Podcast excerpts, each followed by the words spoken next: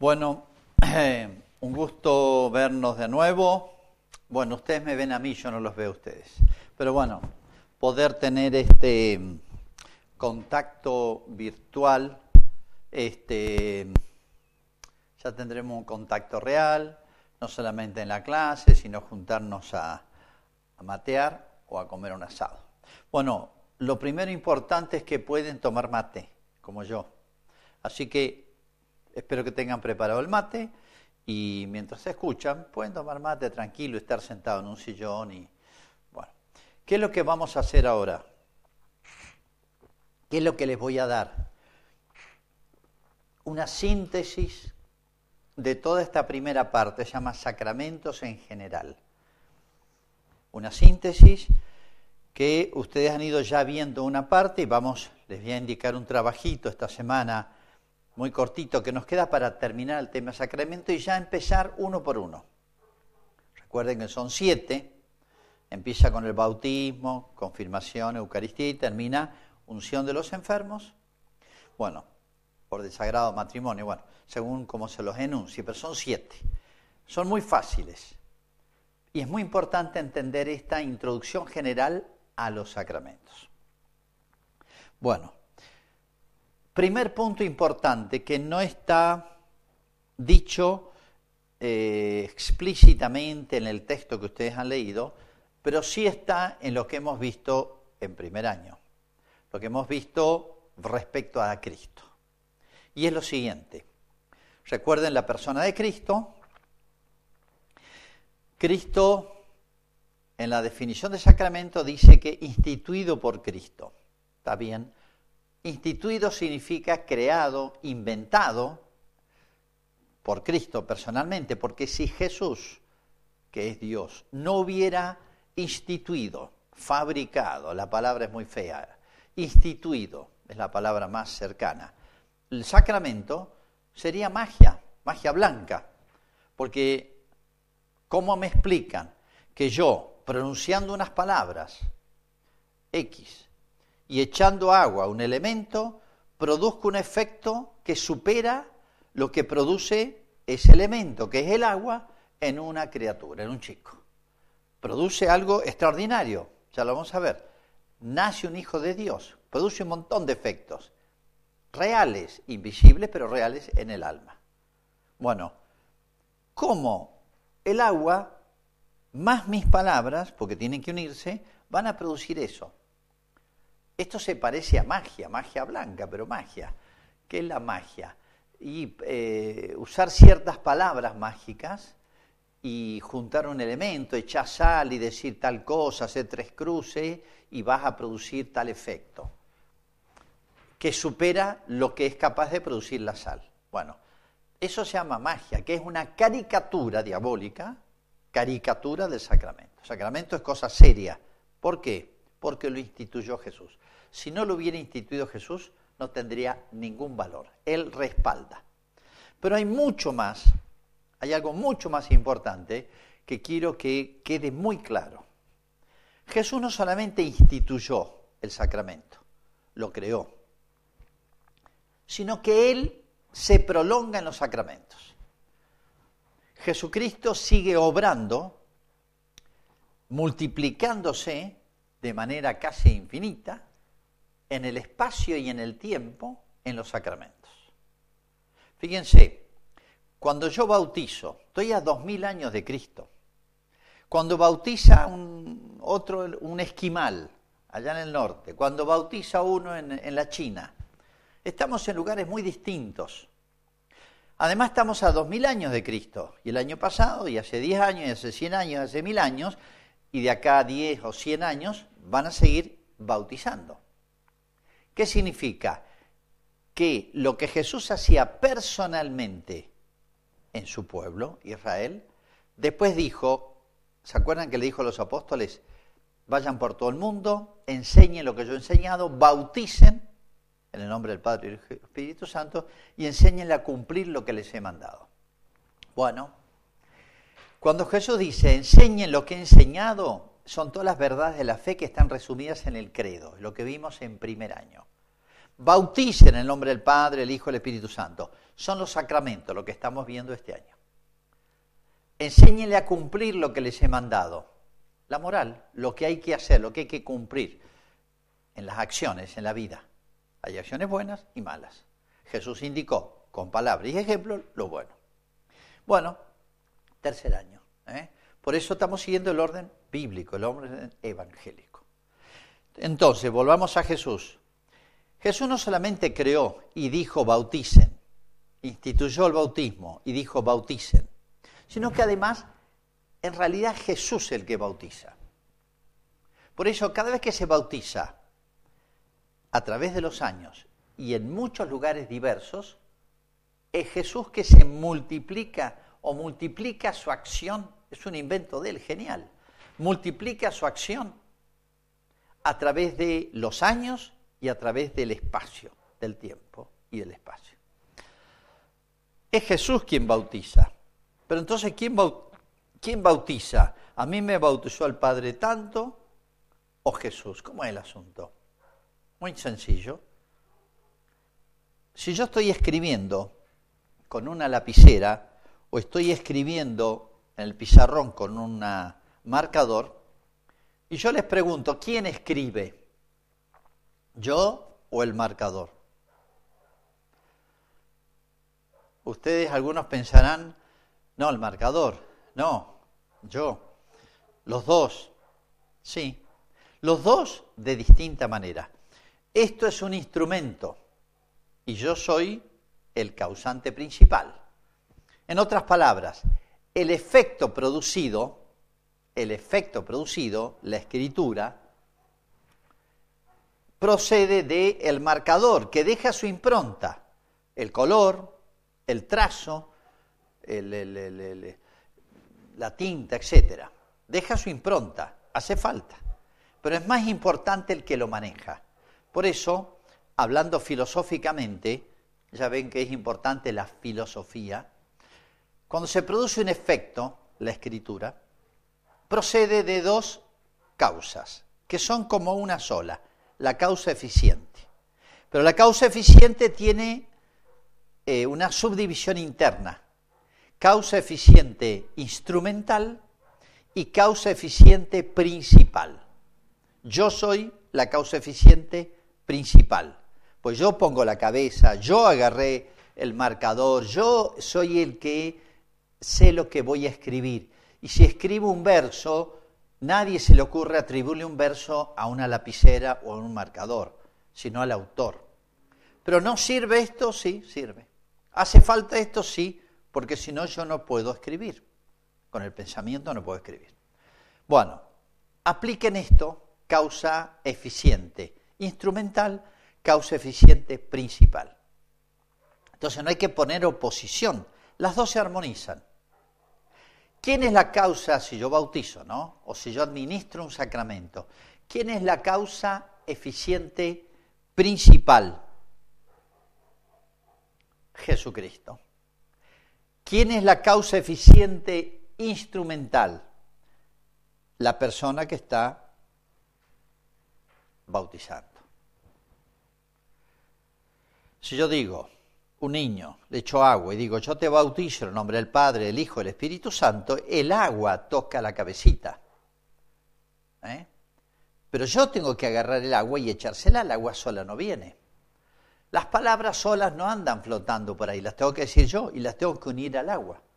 O sea, el que toma los instrumentos, el que usa los instrumentos, soy yo. Y yo los utilizo en orden a un mismo fin, que es mi intención. Pero lo más importante es el agente principal, la causa principal. Cuando se bautiza, el agua, las palabras, la persona que bautiza, sea un sacerdote o la enfermera que bautizó de urgencia, cualquiera, es un instrumento, todos. La persona también ahora, ¿de quién? De Jesús. Es Jesús quien bautiza. Por eso, el efecto del bautismo supera y es independiente de la persona que lo realiza. Esto vale para todos los sacramentos. Ya lo vamos a ver. Si el sacerdote dice, yo te absuelvo de tus pecados, Muchos dicen, ya vamos a ver el tema, eh, pero ¿cómo el Padre me va a perdonar si es humano como yo, si yo a Él no lo ofendí? que Jesús dijo, sopló sobre ellos, perdonen los pecados. A quien ustedes le perdonen, les serán perdonados. O sea, Jesús instituyó el sacramento. Pero el que lo respalda cada vez que se administra es Jesús. Entonces, entonces, vamos a sintetizar en dos palabras este primer tema importantísimo. Jesús instituyó los sacramentos, sí, solo Él podía hacerlo. Y Jesús se prolonga o prolonga su acción en los sacramentos. Prolonga su acción, que en vida la hizo en Israel, en su pueblo, pero ahora la hace en todo el mundo a través de los sacramentos. No les puedo convidar, me comprenderán y me disculparán. Bueno, primer tema entonces, que no está del todo desarrollado en el libro porque esto supone que de alguna manera se vio al ver el credo. O sea, Jesús está presente en su... Yo estaré con vosotros hasta el fin del mundo, dijo. Eso lo vimos cuando vimos el credo, cuando vimos Jesús, cuando vimos la iglesia. Este, vayan por todo el mundo y yo estaré con vosotros hasta cuando le dio el mandato de enseñar, de predicar y de bautizar, termina, yo estaré con vosotros hasta el fin del mundo. ¿De qué manera? De la que acabo de decir. No lo vemos, pero Él bautiza. No lo vemos, pero Él está en la misa. No lo vemos, pero Él perdona los pecados. Ya lo veremos en cada uno de los sacramentos. Primera cuestión entonces importante, importantísima, de los sacramentos. Vamos a ver otro tema que ha aparecido y es los efectos que producen los sacramentos. Los efectos que producen los sacramentos. Y es el tema más importante después de la definición de sacramento. Y Vamos a recordar un poquito la definición de sacramento. Eh, de alguna manera está implícito en lo que he dicho. Pero es un signo sensible. Sensible es porque es perceptible por los sentidos. Si yo pongo el óleo, dice, vamos a verlo después, le ponían óleo y sanaban a los enfermos. El óleo es algo material, se percibe. ¿eh? El agua se percibe. Las palabras se escuchan. ¿eh? son sensibles, se perciben por los sentidos. Un signo sensible, eficaz de la gracia. Signo sensible que es eficaz, produce algo que supera esa materia que estoy usando. Supera lo que puede producir esa materia por sí misma, el agua por sí misma, el óleo por sí mismo, el pan, una hostia chiquita, nada.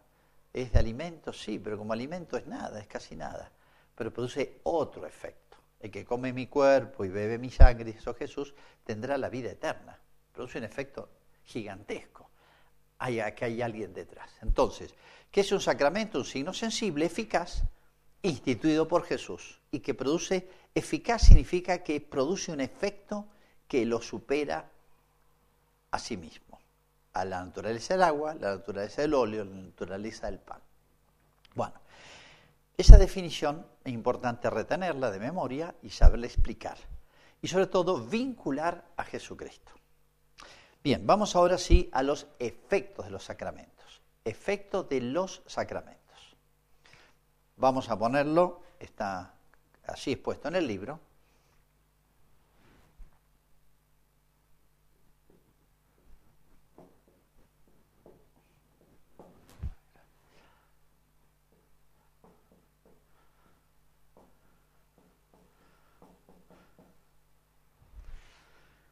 Creo que alcanzarán a leer, hay dos efectos de los sacramentos, lo que se llama la gracia y el carácter. Vamos a explicar esto porque todo, todas las cosas necesitan una explicación, hasta cómo, hasta cómo preparar el mate, cómo hacer pan casero, empanadas.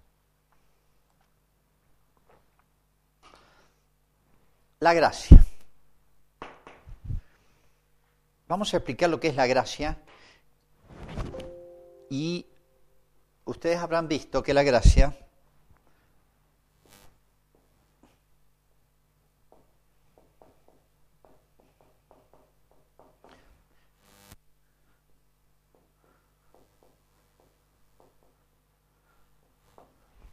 tiene unas subdivisiones. No son complicadas.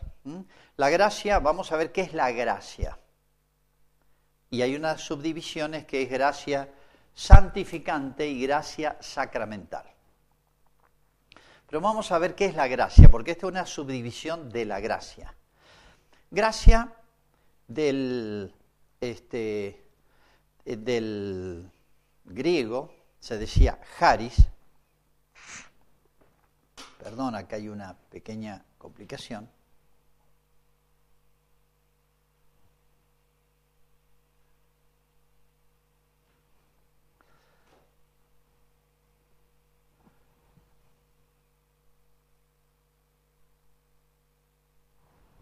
Bueno, esperemos se arregle. Eh, gracia viene del griego, se llama haris cuando el ángel saluda a María, le dice que jaritomene, eh, haris, llena de gracia. ¿Qué significa la palabra gracia? Vamos a ver la realidad que se llama gracia, la realidad que se llama gracia. La voy a explicar de una manera que creo que todos me van a entender. Si yo tengo un metal, supongan que esto es un metal, y tengo un fuego. Yo acerco el metal al fuego. ¿Qué pasa? Bueno, obvio. Primero se calienta el metal. Si lo dejo, póngale que es hierro. Si lo dejo, el metal eh, es como si absorbiera el calor, absorbiera la naturaleza del fuego, que es calor. Y se pone al rojo. Pero fíjense, este metal, hierro, al rojo vivo, yo le digo, ¿qué es esto?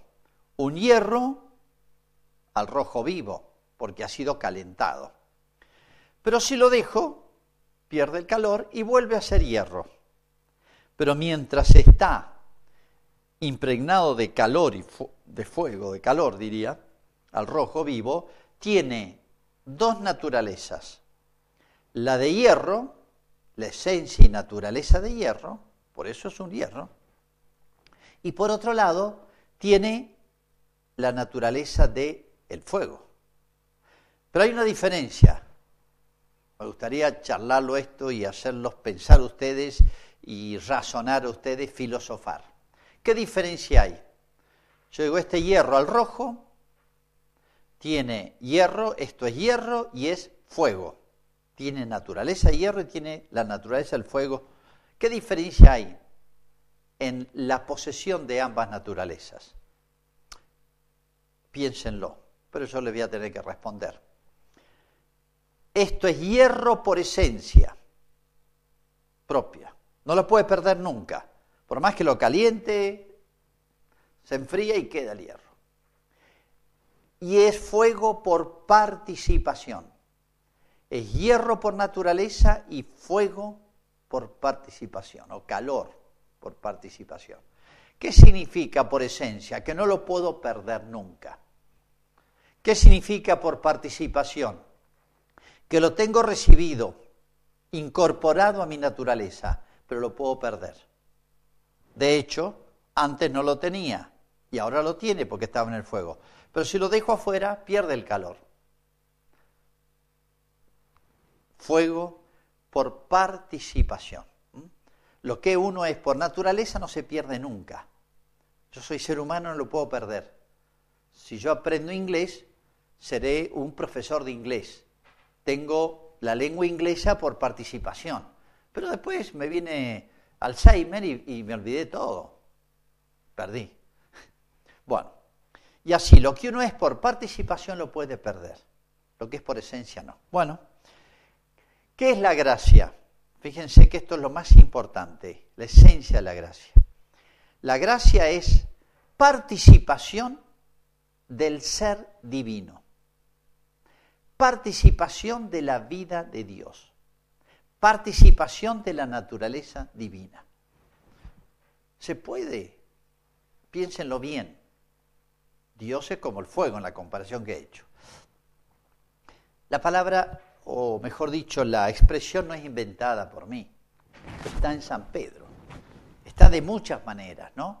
Pero eh, San Pedro dice, habéis sido depositarios de preciosos dones, porque Dios nos hizo consortes divine nature, nos hizo participantes de la naturaleza divina. San Pedro, que lo aprendió de Jesús y lo dice en una de sus cartas. Consortes divine nature, esa palabra es importantísima. Bueno, en la escritura aparece de otras maneras. Por ejemplo, eh, esa semilla Dice el reino, la palabra reino de los cielos, reino de Dios. El reino de Dios, hay muchas parábolas del reino. El reino de Dios está dentro de vosotros. Nosotros somos como la tierra. Salió el sembrador a sembrar y sembró en esta tierra, somos nosotros. La semilla creció, se transformó en un árbol. Eh, bueno, hay muchas parábolas del reino. Es como un banquete al cual somos participado, no, invitado, vieron que una invitación, un casamiento, te llegó la participación. ¿Para qué? Para que vos participes de la fiesta que hacen los novios por su casamiento. Partícipe, o sea, vas a compartir con ellos la fiesta, la alegría de la fiesta, el festejo. Bueno, fíjense que hay muchas parábolas del reino que nos son invitaciones a un banquete. Bueno, en la escritura hay muchas expresiones, dicho de muchas maneras, pero está, hay una palabra que es clave, que es reino de Dios o reino de los cielos, que es el centro, la esencia de la predicación de ya de Bautista. Convertidos porque el reino de Dios está. Y Cristo habló mucho del reino, como les decía, muchas parábolas del reino. ¿Qué es reino de Dios o reino de los cielos? Fíjense, palabra reino hace referencia a una nación, un país, como algo grandioso, donde yo tengo, en un país yo tengo todo lo que necesito. Territorio, comida, aire, sol, familia, amigos, estudio, salud, protección, defensa, eh, universidad. un país, una nación que es un lugar donde uno tiene todo lo necesario para desarrollarse, crecer, planificarse y ser feliz. Es una comparación, ¿no? Reino de los cielos, cielo significa algo que está por encima de todo lo que está acá. ¿Qué es el cielo? Y lo que está arriba de la tierra. Una imagen sensible. Padre nuestro que estás en los cielos. Algo que trasciende y supera todo lo que está acá. O de Dios, porque Él es no solamente un habitante de ese reino, sino que el reino es Él. Hay una parábola muy linda que dice que el premio dice, entra en el gozo de tu Señor entra en el gozo de tu Señor. Invitado al banquete de bodas del Cordero. El Cordero es Cristo. ¿eh? El banquete de bodas del Cordero. ¿La boda qué es eso? ¿Qué boda se refiere el Cordero? Cordero es Cristo y la boda es la iglesia. La iglesia es como la esposa de Cristo. Se unen indisolublemente. Y la fiesta es el cielo. Bueno, entonces, ¿qué es la gracia? Es participación, es un don de Dios. Gracia ¿Por qué esa palabra gracia? Porque nos hace agradables.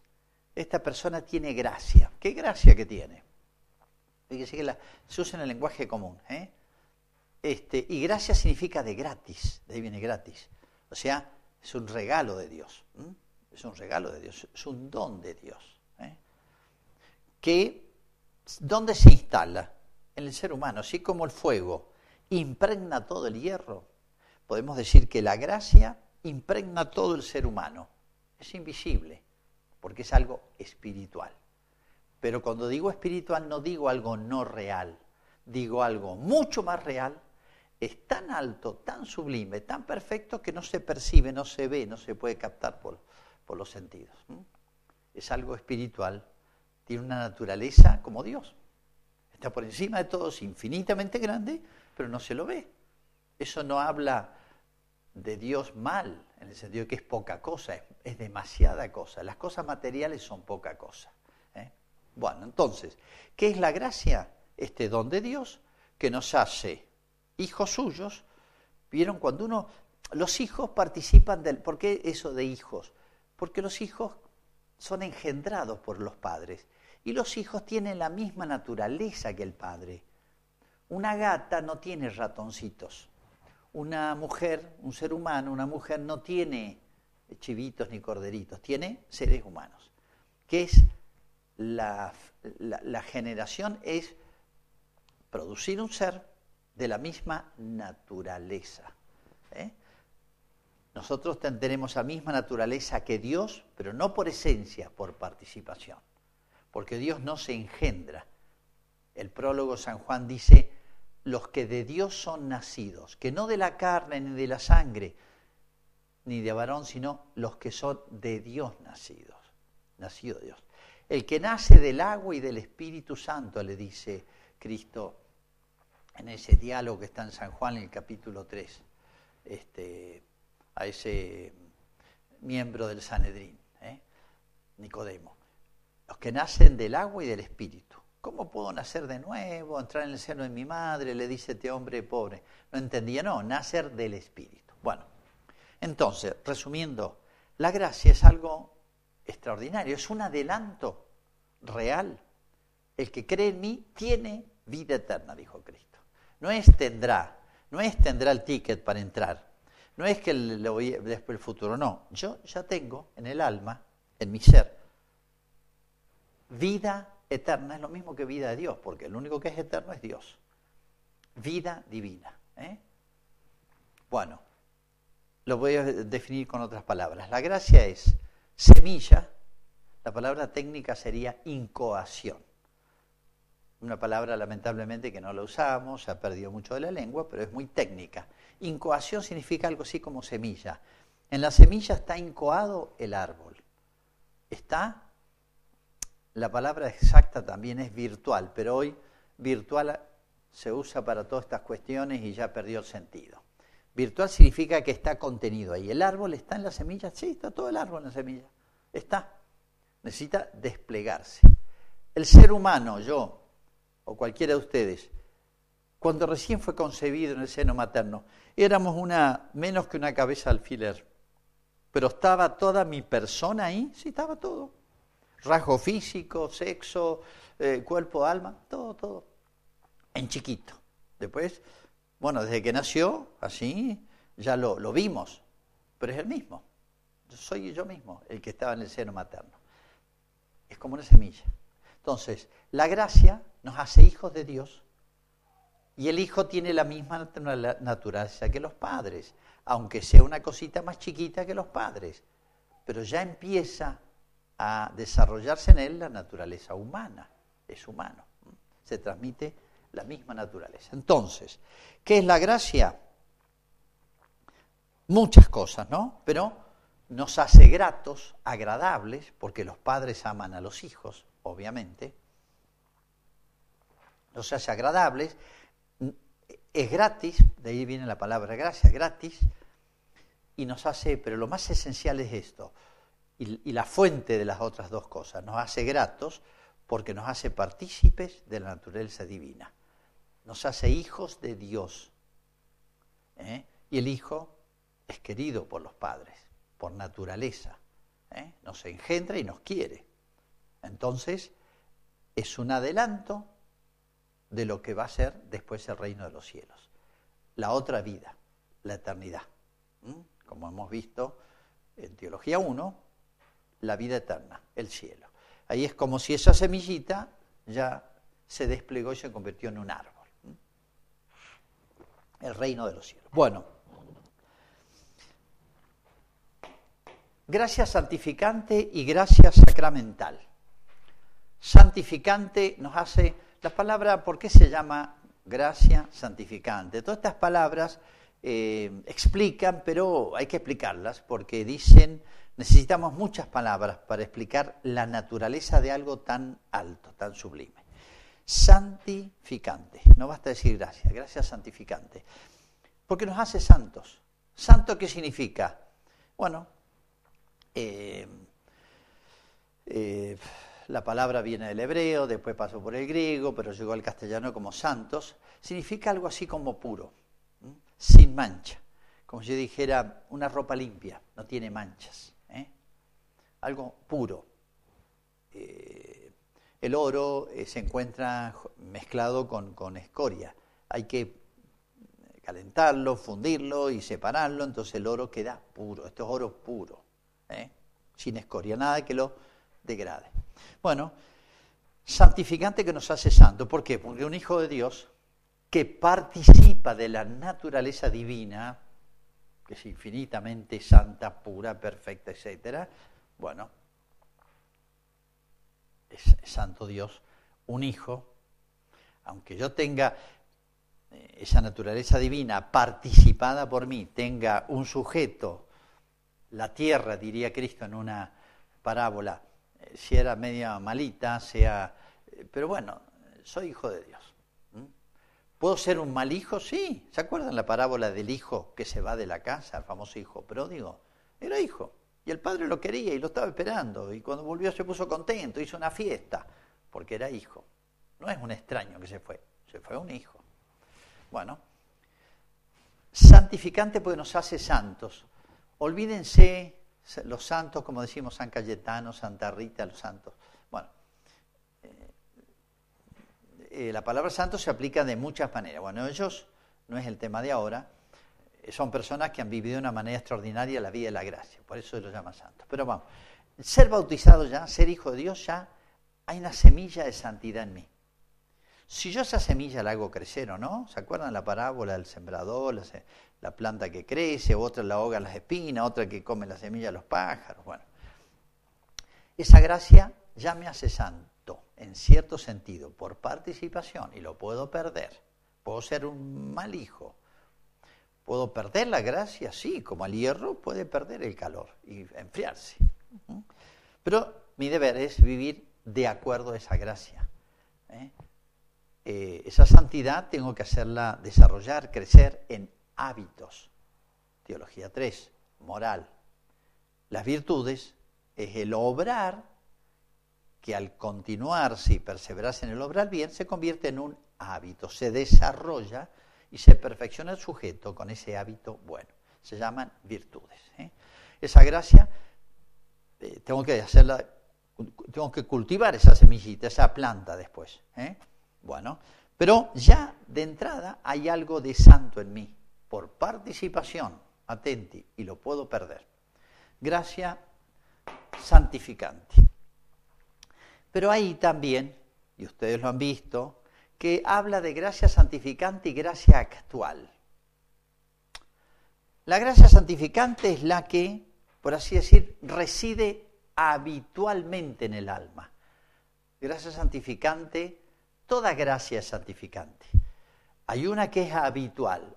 Habitual, ustedes entienden la palabra, significa está de una manera permanente en uno. Habitual o permanente, estable en uno. ¿Mm? Yo soy bautizado, no he hecho macanas muy grandes, este, estoy limpio, bueno, soy hijo de Dios. O sea, estoy unido a Dios. Bueno, no es que ya esté todo terminado, pero en este momento esa gracia habitual reside. ¿eh? Y no solamente existe esa gracia, sino que hay otra gracia que se llama actual. ¿Qué se llama una gracia actual? Voy a poner un caso y con esto creo que se entiende. Actual. Una persona, tomemos la parábola del hijo que se va de la casa, el famoso hijo pródigo, se va. O sea, rompió con el padre. ¿eh? de parte de él por lo menos. ¿eh? Y bueno, sí, se enemistó. Se enemistó con el Padre. No puede enemistarse con Dios. Puede romper relaciones, aunque sea hijo. Un hijo puede portarse mal con el Padre y pelearse. Bueno, y viceversa, en las cosas humanas. Pero en las cosas de Dios, Dios siempre nos espera, como en la parábola. Bueno, supongo que si una persona pierde la gracia, pierde la amistad con Dios, como Adán y Eva, ¿se acuerdan? Pecaron y se escondieron ¿Dónde estás, Adán? Me escondí, me dio vergüenza porque te fallé. Es romper la amistad entre padre e hijo. Bueno, pero eh, tomemos la parábola del, hijo que se va de la casa. Ese hijo dice que después que tocó fondo reflexionó y dijo, qué mal que estoy acá, extrañó la vida anterior. Bueno, eso fue todo un esfuerzo de él, fue toda una reflexión que nació de él espontáneamente y solo de él. No. Jesús dijo, sin mí nada podéis hacer. Le voy a poner una glosa para explicarlo un poquito más. Sin mí, dijo Jesús, sin la gracia, sin la ayuda de Dios, nada bueno en orden al cielo podéis hacer. En otras palabras, cuando una persona perdió la gracia habitual, porque rompió con Dios, el hierro perdió el calor que tenía, se enfrió. ¿Puede recuperar solo la amistad con Dios? No, solo no puede. Necesita una ayuda de Dios. Se llama gracias actuales, toques de la gracia. ¿Para qué? ¿Cómo nos toca a Dios? Humanamente. ¿Qué significa humanamente? En la inteligencia y en la voluntad. Son las potencias con las cuales Dios entra en el alma, se vincula a nosotros. En la inteligencia, dándonos luces, tomó conciencia el hijo que estaba lejos, tomó conciencia. Ah, pensó que mal estoy, que bien estaba. Es una gracia actual, no habitual. Toques de la gracia. Volveré, y, volvió, decidió, un acto de voluntad. ¿Lo hizo solo? De nuevo, toquecitos de la gracia para fortalecer la voluntad. Solo no podía volver. Y me remito a otra parábola para explicar esto, la necesidad de las gracias actuales. ¿Se acuerda la parábola del buen samaritano? Un hombre bajaba de Jerusalén a Jericó. Jerusalén significa estado de gracia, la ciudad de Dios, el reino de los cielos. Jericó significa la ciudad del mal. Caía, un hombre se vino abajo. Lo asaltaron, le robaron todo y lo dejaron herido. Él solo no podía pararse y volver. Estaba herido y mal. Pasó uno, pasó otro y no, nada, no lo ayudaron. Pasó un samaritano, el buen samaritano, que es figura de Jesús, y fue lo curó hasta donde pudo, lo cargó, lo llevó en su cabalgadura hasta una posada y cuídenlo, dijo, necesita recuperarse. Solo no podía. Si este hombre, que era figura de Cristo, el samaritano, no lo ayudaba, solo se moría. Necesitaba esa ayuda. Sin mí nada podéis hacer. No puedo hacer nada, no puedo plantar, eh, cultivar el jardín, no puedo hacer la comida, no puedo andar en bicicleta, no puedo jugar un partido de fútbol o de básquet. No, nada en orden al cielo, al reino de los cielos, a la vida eterna puedo hacer. Puedo hacer muchas otras cosas a las cuales me habilita la naturaleza. Puedo hacer todas esas cosas que le dije. Puedo estudiar, puedo aprender alemán, puedo viajar. Sí, sí, todas esas cosas las puedo hacer, pero no sirven para el cielo. Nada en orden al cielo podéis hacer. Entonces, gracia habitual, la que está de manera permanente. Gracia actual, cuando pierdo la habitual, Dios me tac, tac, me toque. Toquecitos de Dios a la inteligencia y a la voluntad. ¿Eh?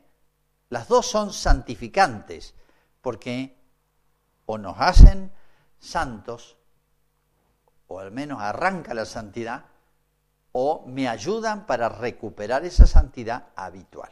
La gracia actual siempre se ordena a la habitual. ¿eh? La gracia actual se ordena a la habitual, que es la importante. Pero hay otra más acá. La gracia sacramental. Otra más, es gracia, sí es gracia también. Así que la definición de gracia vale para las dos. ¿Por qué esta división? Miren, ¿de dónde nace esta división? ¿Dónde están los evangelios? Muy simple. ¿Por qué Jesús instituyó distintos sacramentos? El bautismo es uno, pero Santiago dice, está enfermo alguno de vosotros, que llame a los presbíteros de la iglesia, que lo unjan, etcétera, etcétera.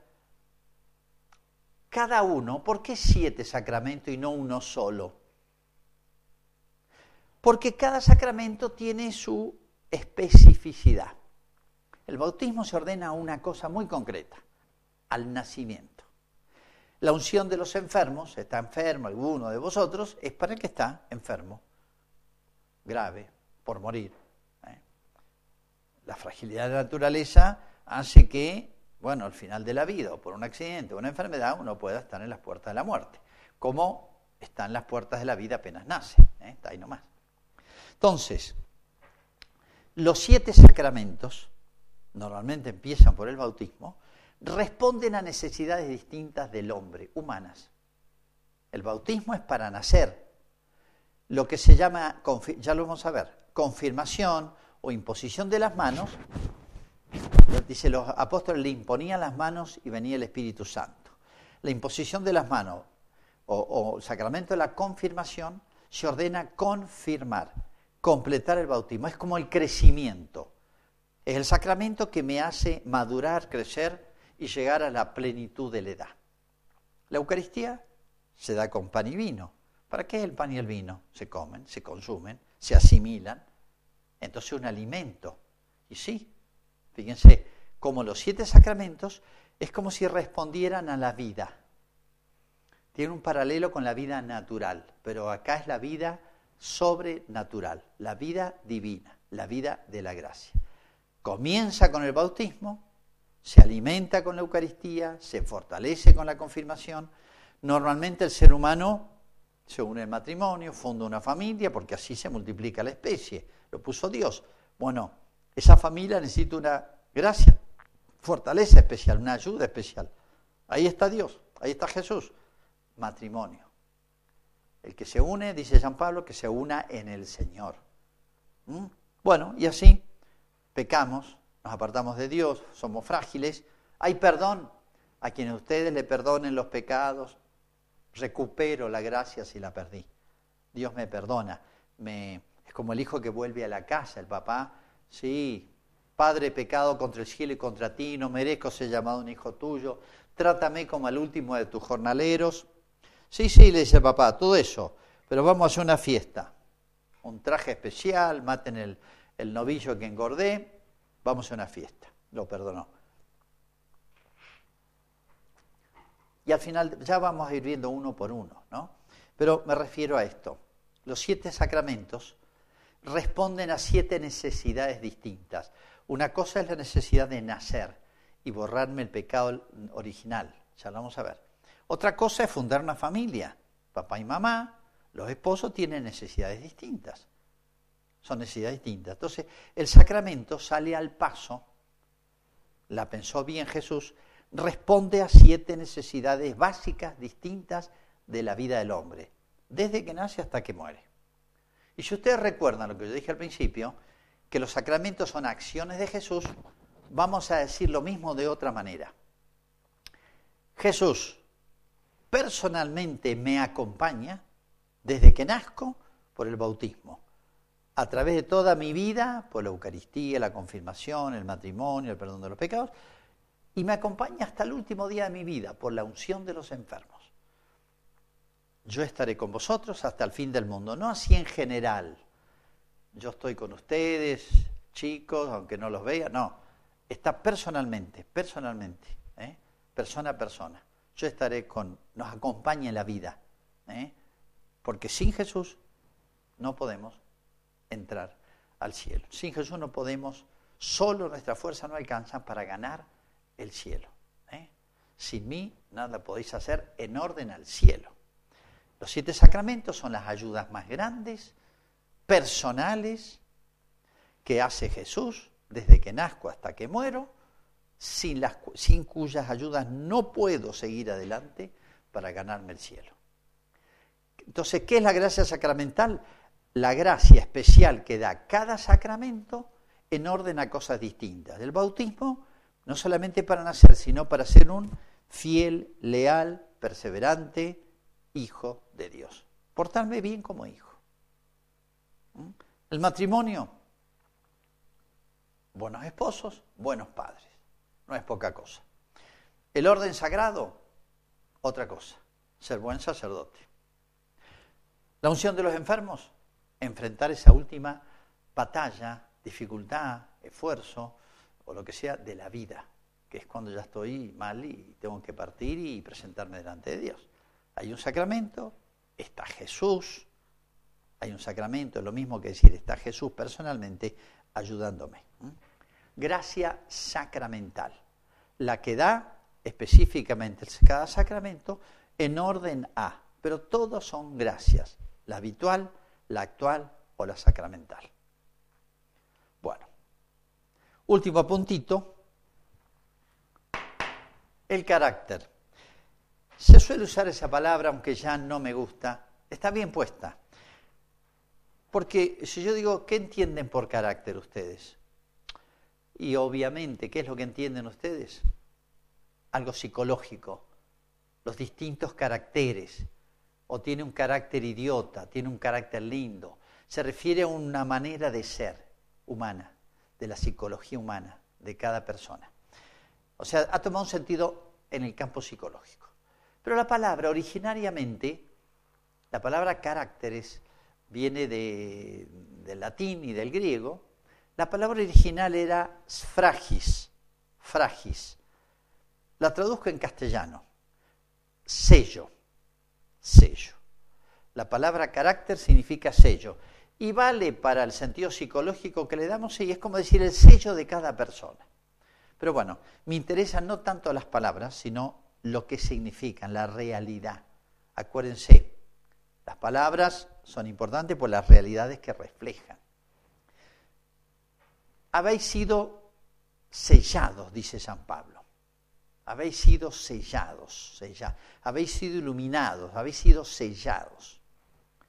De ahí reflexionó la tradición, acuérdense las fuentes de la revelación, que son la escritura, pero esos textos de la escritura, a veces dichos de paso así de San Pablo, esa palabrita que él la dice un par de veces es muy importante, haber sido sellados.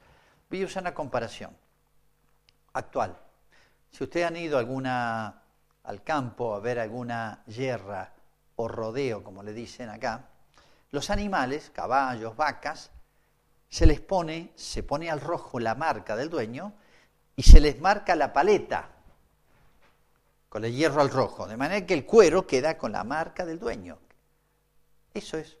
A eso se refiere San Pablo. Esa es la comparación. Habéis sido sellados. Claro, en esa época, la verdad es que no sé si se marcaban los animales, pero sí se marcaban los hombres.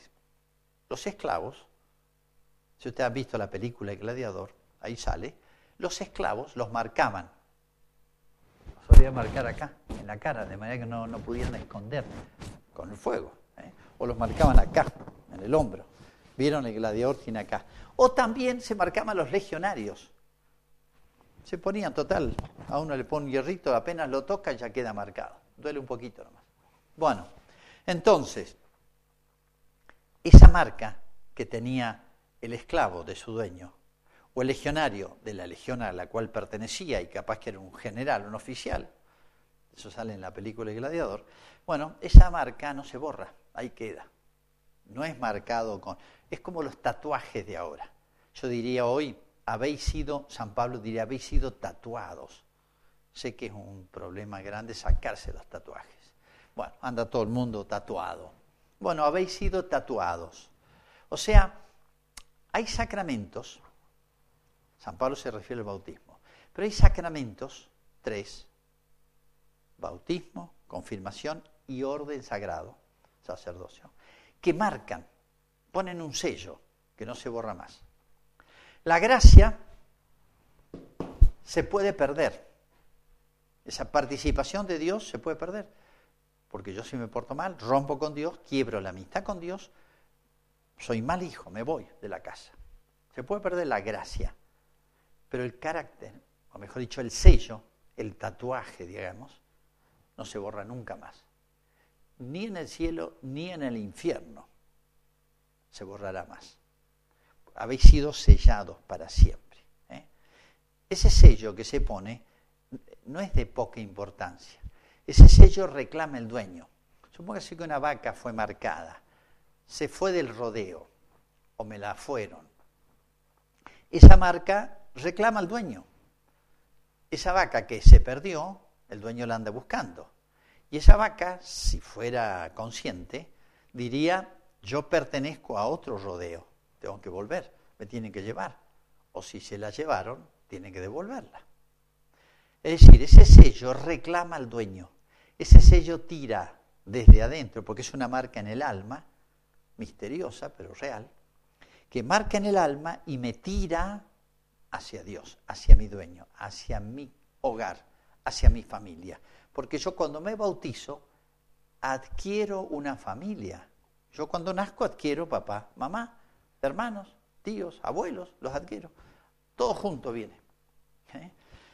Cuando yo me bautizo adquiero una familia, me hago perteneciente a una familia. Por eso puedo decir Padre nuestro. Y cuando me bautizo adquiero una patria. Soy ciudadano del cielo, dice San Pablo. Sí, sigo siendo argentino, sí. Tengo dos patrias, una acá, ¿qué va a pasar? Y otra que no va a pasar más. Soy ciudadano del cielo. ¿Eh? Los que habéis sido bautizados, dice San Pablo, buscad las cosas de arriba, las de Dios, donde está Dios. Los que habéis sido bautizados, buscad las cosas de arriba. O sea, es como el hijo que está fuera ocasionalmente del hogar y quiere volver. Toda la vida es un caminar hacia nuestro hogar. Toda la vida es un caminar hacia nuestra patria.